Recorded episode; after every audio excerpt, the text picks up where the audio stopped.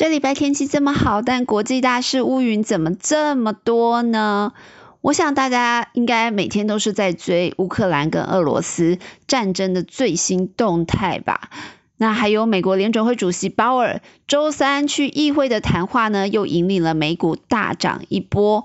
那刚好也不少粉丝敲碗在提问，我们就来聚焦这两件大事，赶快来进入本周的 DJ 有事吗？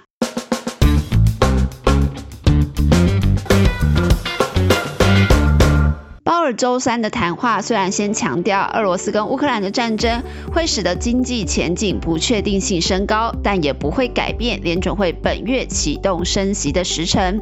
但是他谈话中呢，也让市场一致预期三月份的升息幅度将是一码，而不会是原本市场比较担心的两码。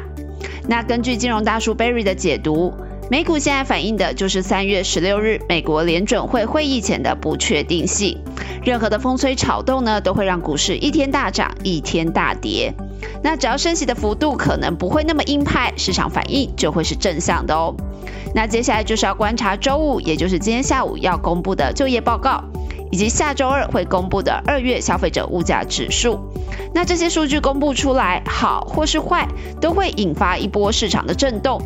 那在三月十六号之前，美股最好的状态呢，其实就是横盘整理，不要再破底哦。另外，在俄罗斯跟乌克兰战争的影响之下，美股近期在能源、国防、军事跟网络安全这些类股的表现是很强势的。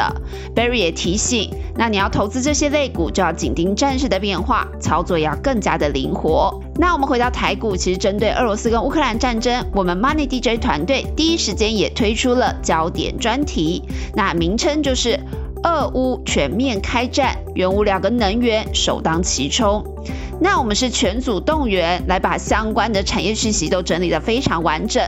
这边我先帮大家摘录一些重点哦，就如同刚刚美股提到的，大家应该有注意到，能源类股是这波涨势相当凶猛的。那俄罗斯是全球第三大的产油国，第二大的天然气出产国。那他们出口第一名当然就是能源相关的产品。那这也影响到了就是供需面的变化。那最新布兰特原油期货价格就冲破了一百一十美元大关。现在市场普遍看法呢，在战争的干扰之下，油价看到一百二是有机会，甚至还有积极的看法是喊到一百五这样的历史新高。不过，其实回归到对台股的影响哦，这个油价飙升其实仅对台塑化股号六五零五是比较正面意义。那其余的石化产品呢，其实都会面临成本难以转嫁的压力，对获利表现其实相对是不利的哦。再来这波钢铁类股涨势也非常的凶猛哦，因为俄罗斯是国际上镍、铝跟钢铁的出口大国，乌克兰的钢铁业也非常的发达。所以在战争因素之下呢，都会影响这些金属的供需转趋紧俏，进而推升了价格。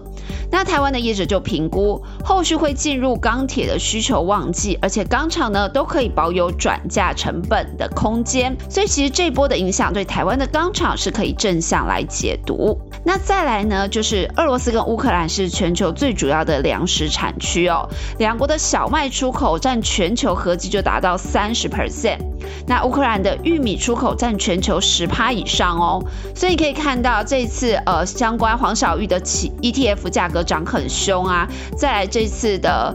乌俄战争也推升了小麦期货攀上十四年的新高，玉米价格达到十年来的新高。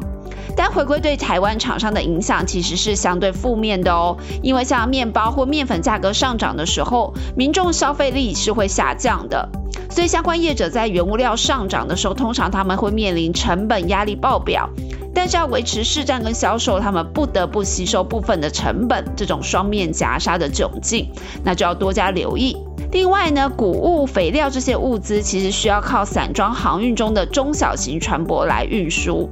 那他们这次也会受到乌俄战争的干扰比较深。那国内的散装业者就指出啊，近期船舶先事先采取改道避开战区的策略，但是战争如果拉长呢，也是会影响物资运输的需求。不过短期其实最需要注意的是这个油价飙升哦，对他们的燃料油价的成本压力造成的冲击是比较大的。那再来，就如同美股这次网络安全类股大涨，我们记者也观察到，其实这次俄罗斯二月二十四号入侵乌克兰，第一时间呢，他就先炸毁了当地的固网骨干，那导致乌克兰的网络出现了问题哦。这可以显现出，其实现代战争在宣传啊、通讯方面的依赖度是非常高的，网际网络是国家安全的基础建设之一哦。那这样的意识其实有机会推升政府跟企业在扩大对网通设备升级的支出跟布局。局对网通厂商来说是有长线的利多，那其中可以特别留意是 Open RAN 这样的开放架构系统